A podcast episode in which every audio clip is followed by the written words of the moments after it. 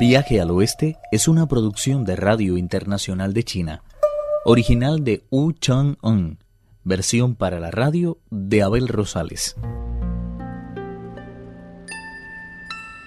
De todas las farmacias del Reino Morado han llevado medicamentos al pabellón de los traductores donde residen el rey mono, el cerdo chupachie y el bonzo sha. Antes de preparar el medicamento salvador, los tres peregrinos comieron hasta que la alegría invadió por completo sus corazones.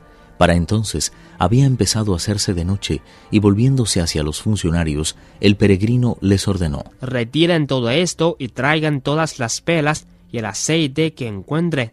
Me temo que tendremos que pasar la noche en pela preparando la medicina. Los funcionarios obedecieron sin rechistar.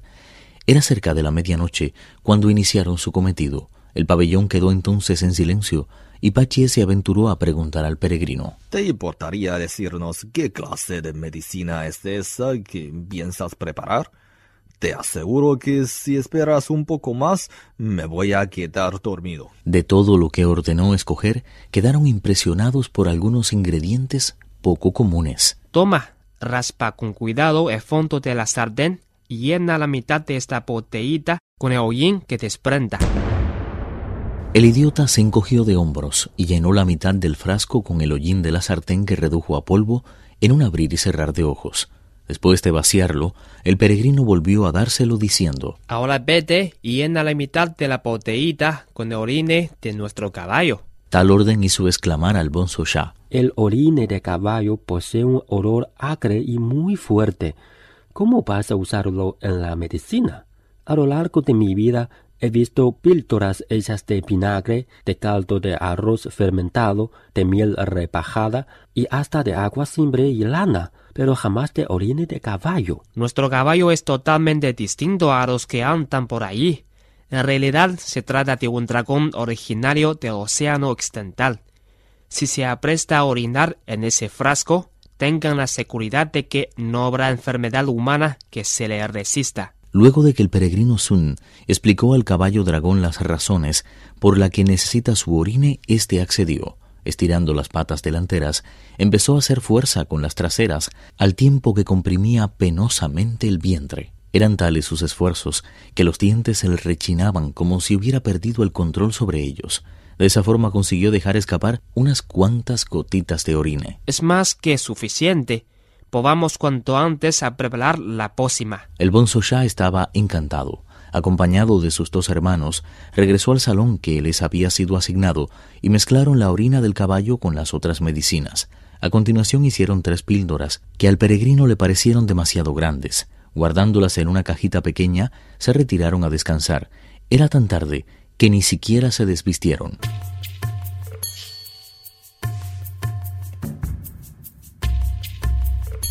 A pesar de lo avanzado de su enfermedad, a la mañana siguiente el rey volvió a presentarse en la corte. Tras conducir al monje Tang al salón de audiencias, ordenó a los oficiales de su guardia personal que se dirigieran al pabellón de los traductores y pidieran con la mayor cortesía al honorable Sun que les hiciera entrega del remedio que había de poner fin a su mal.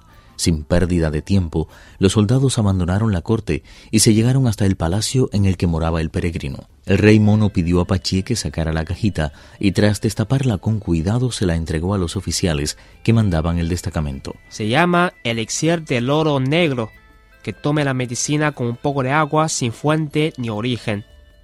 Lo que yo entiendo por agua sin fuente ni origen es la que cae de los cielos y se recoge antes de que haya tocado el suelo. Para evitar cualquier error, el rey mono convocó al rey dragón de la lluvia, y éste estuvo de acuerdo en estornudar algunas veces sobre el palacio, de forma tal que pudieran guardar agua.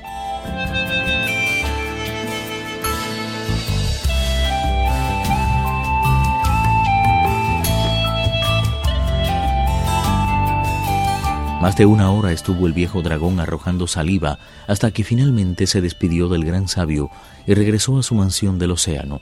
Los funcionarios volvieron entusiasmados al interior de la corte, pero pronto pudieron comprobar que algunos habían logrado reunir dos o tres gotas de aquella extraña lluvia, otros cuatro o cinco, y la mayoría ninguna. Las juntaron todas y vieron, aliviados, que habían conseguido llenar tres frascos que colocaron sin pérdida de tiempo encima de la mesa imperial. Un aroma muy penetrante se extendió al instante por el salón de los carrillones de oro antes de llenar todo el palacio. El rey se despidió del maestro de la ley y llevó al interior del palacio el elixir de oro negro y los tres frascos llenos de lluvia. Se metió una de las píldoras en la boca y la tragó con la ayuda del agua que contenía uno de ellos. Lo mismo hizo con la segunda y con la tercera. No había terminado de dar buena cuenta de ellas cuando el estómago empezó a darle vueltas y a lanzar ruidos extraños que le mantuvieron pegado al orinal durante mucho rato. Fueron cuatro o cinco las veces que tuvo que volver a sentarse porque se deshacía como si fuera una fuente en cuanto trataba de ponerse en pie. Pronto pudo, sin embargo, tumbarse en el lecho y pidió que le sirvieran un poco de sopa de arroz. Asombradas, las damas del palacio cogieron el orinal y vieron que estaba lleno de una masa viscosa que emitía un insoportable hedor. En medio se veía una especie de muñón. Comprendieron entonces que su rey estaba curado. Animado por esas palabras, el rey tomó un poco más de sopa de arroz. Su pecho y su vientre no tardaron en sentir un alivio desconocido. Poco a poco fue recobrando las energías, su sangre recuperó el equilibrio perdido y su espíritu volvió a ser tan vivo y avisado como antes. Se levantó enseguida del lecho y poniéndose todos sus atributos imperiales, se dirigió a toda prisa hacia el salón del trono. En cuanto vio al monje Tang, se inclinó respetuosamente ante él. El maestro le devolvió el saludo, pero el rey le tomó de la mano y ordenó a sus sirvientes. Redacten a toda prisa una invitación que diga, con el rostro en tierra le suplicamos que acuda a nuestra llamada, y háganla llegar a los tres distinguidos discípulos del maestro de la ley. Abran a continuación las puertas del salón oriental y preparen un banquete de acción de gracias. En un abrir y cerrar de ojos, todo estuvo preparado como si fuera producto de un sueño. Los funcionarios en bloque salieron a darles la bienvenida a los monjes y los condujeron al salón oriental donde el rey, el monje Tang y los personajes más renombrados del reino habían tomado asiento ya. Todos se levantaron al ver entrar al peregrino Apachie y al Bonzo Shah, seguidos de los funcionarios de mayor rango. En total había cuatro mesas llenas de tantos platos y bebidas vegetarianas que era prácticamente imposible probar de todas. Durante la cena el rey confesó la pena que lo embarga. Tuvo que entregar a su joven esposa preferida a un monstruo. La bestia ha regresado muchas veces y se ha llevado a varias concubinas. El rey mono preguntó. ¿No tiene miedo de él después de tantas visitas?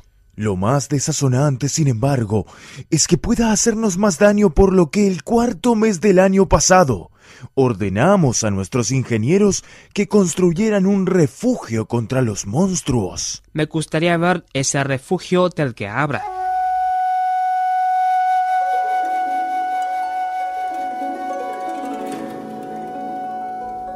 Sin pérdida de tiempo, el rey tomó de la mano al peregrino y abandonó la sala del banquete mientras todos los funcionarios se ponían respetuosamente de pie.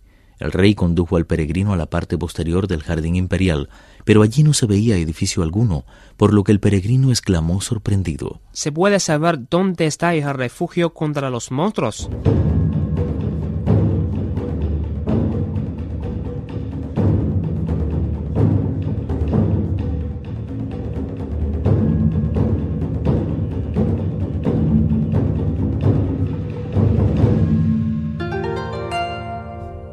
Viaje al Oeste, uno de los cuatro grandes clásicos de la literatura china. Versión para la radio, Abel Rosales.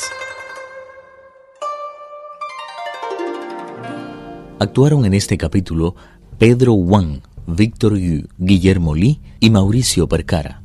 Esta es una realización de Abel Rosales, quien les habla, para Radio Internacional de China.